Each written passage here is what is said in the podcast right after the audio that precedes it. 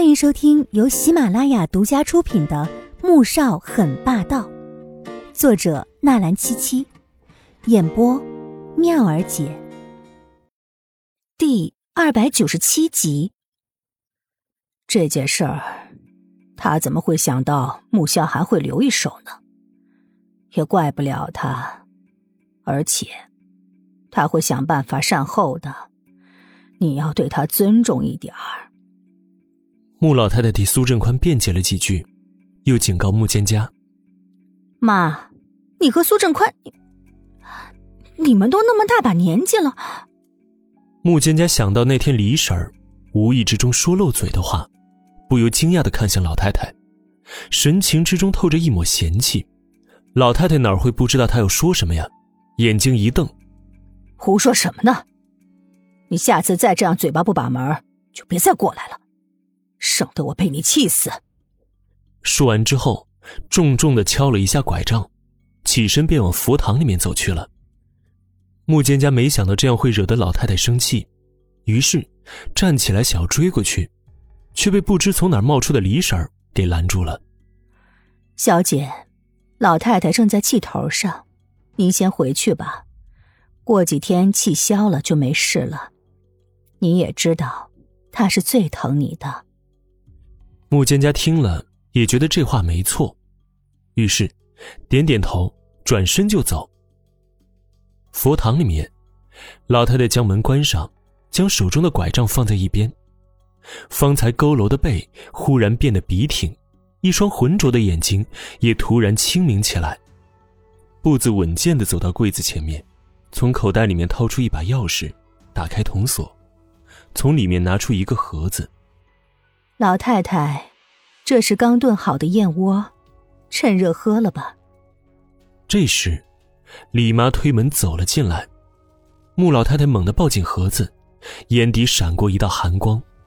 放下，出去。这声音不似平常的苍老，而是带着一股十分骇人的凌厉。李妈被这声音吓了一颤，赶紧放下手中的燕窝，快步走回到门口。将门带上。想到刚才放在一边的拐杖，还有那老太太笔挺的脊背，脸上闪过一丝怀疑。门关上，老太太又将盒子拿了出来，走到书桌前，缓缓打开盖子，看着里面那些信件和照片，目光变得幽深难测起来。魏秀秀因为期盼已久的孙子没了，对纪如锦颇有几分怨言。以至于季如锦住院的那几天也没有去看望过，等她回来，也没什么好脸色。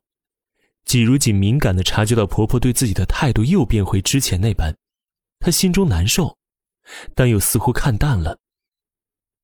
此时寒假，穆恩恩从国都回来，原本有些婴儿肥的脸竟然变尖了许多，眼睛大大的，俏皮又明媚。放下行李，便冲到了二楼。嫂子，你身体好些了没有啊？你放心，等你养好了，很快就会再有宝宝的。整个穆家，也只有穆恩和穆言飞，不知道他们大哥每个月十五号会毒发的事情，更不知道，他们不可能再有孩子了。所以这样的安慰话，让季如锦听了心像是被针扎似的。却不能透露出半点情绪来。嗯，我知道。怎么样？你在国都上学还好吗？他露出一抹勉强的笑，转移话题。哼，我挺好的。我在那边有一个特别好的朋友，叫黄天雪，你知道吗？是黄总统的女儿哎。说到自己在学校的事情，穆恩立即来了兴致。季如锦就静静的听着。看着穆恩那摆脱了稚气的脸，却充满了对于未来的向往和崇敬。季如锦的目光渐渐变得恍惚起来。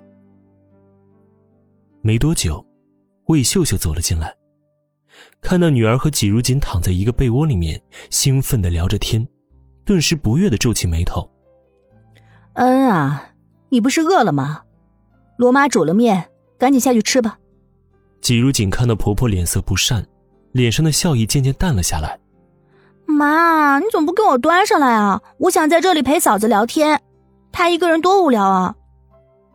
穆恩不愿动弹，就想赖在床上不走。要知道，这是他家大哥的床，以前别说是上床了，就是进这扇门都不行。要不是托了嫂子的福，他甚至连大哥房间长什么样子都不记得。你嫂子可不无聊，她现在很脆弱的，你还是不要吵他休息，快点下去。魏秀秀阴阳怪气的说了一句，又狠狠的瞪了一眼穆恩恩。他真不知道季如锦给自己女儿灌了什么迷魂药，一个个对他亲近的不得了。季如锦听出了魏秀秀这话中的嘲讽之意。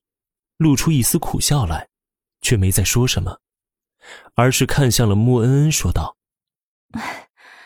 嗯，你吃了面再上来，正好我设计了几件外套，看看你喜不喜欢。”穆恩并不知道自家老妈因为嫂子流产的事情又怨上了，听到老妈这么说，还以为这是怕她吵到嫂子休息，于是立即掀开被子起身：“嫂子，你先休息，等晚一点我再上来找你。”说着，就揽上了魏秀秀的肩膀，调笑道：“妈，你现在越来越像个模范婆婆了。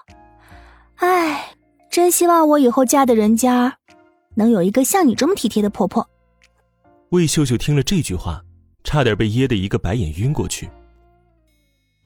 亲爱的听众朋友们，我们下集再见。